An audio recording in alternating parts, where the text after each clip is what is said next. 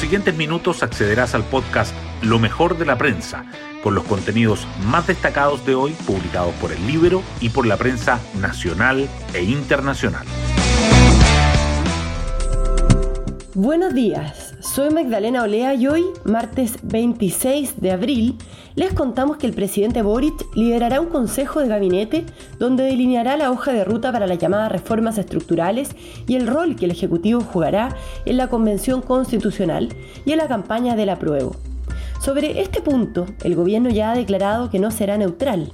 De ahí la delgada línea entre garantizar el buen funcionamiento del proceso y hacer proselitismo desde el Estado. Todo esto en un complejo marco, paro de camioneros y una convención que pierde fuerza entre la ciudadanía. ¿Algo que celebrar en la moneda? El acuerdo logrado anoche entre Hacienda y la CUT sobre el salario mínimo que llegará a 400 mil pesos en agosto. Las portadas del día. Los diarios vuelven a apuntar a diferentes temas. El Mercurio destaca que el gobierno propone llegar a un sueldo mínimo de 400 mil pesos y el subsidio para la canasta básica de alimentos en medio de la alta inflación. La tercera resalta que el Ejecutivo busca definir su rol en el proceso constituyente en un consejo de gabinete ampliado que tendrá lugar hoy en la moneda. El diario financiero subraya los tres factores que llevaron al dólar en Chile a 845 pesos.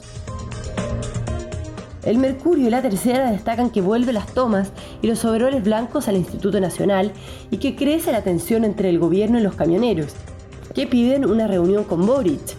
También que intensas tratativas y descuelgues marcan las horas clave de las negociaciones en la Comisión de Sistema Político, mientras que las nuevas indicaciones no aseguraban los dos tercios en el Pleno de la Convención. El Mercurio destaca además que plantean crear un Servicio Nacional de Fe Pública y que los precios de las notarías sean efectivamente fijados por ley. El Ministerio de Salud busca avanzar en la Universidad de la Atención Primaria con un plan piloto en cinco comunas y que Emilio Berkov es condenado a seis años de cárcel efectiva por el ataque incendiario y por robo.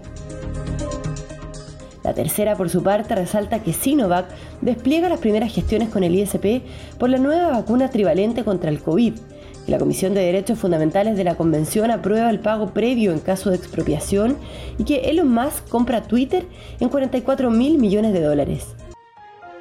Hoy destacamos de la prensa. El gobierno pacta el reajuste del sueldo mínimo hasta en 400 mil pesos y una compensación por el alza de los alimentos. Los ministerios de Trabajo y de Hacienda lograron anoche un acuerdo con la CUT. Habrá un incremento de 30 mil pesos a partir del 1 de mayo y otro de 20 mil el 1 de agosto. Hasta diciembre se entregará un subsidio compensatorio del aumento del valor de la canasta básica que se calculará mensualmente a 1,5 millones de hogares. El Ejecutivo reafirma que no es neutral ante el proceso constituyente y prepara un instructivo.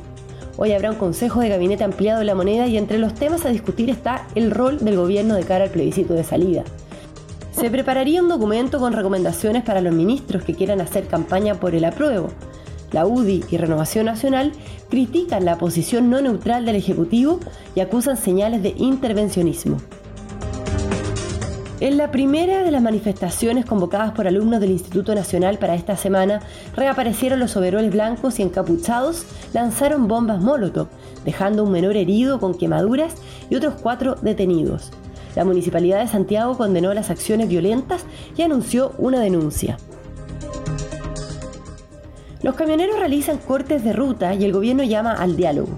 Choferes y pequeños empresarios del transporte de carga protestaron ayer en diversos puntos del país para exigir al gobierno mayor seguridad.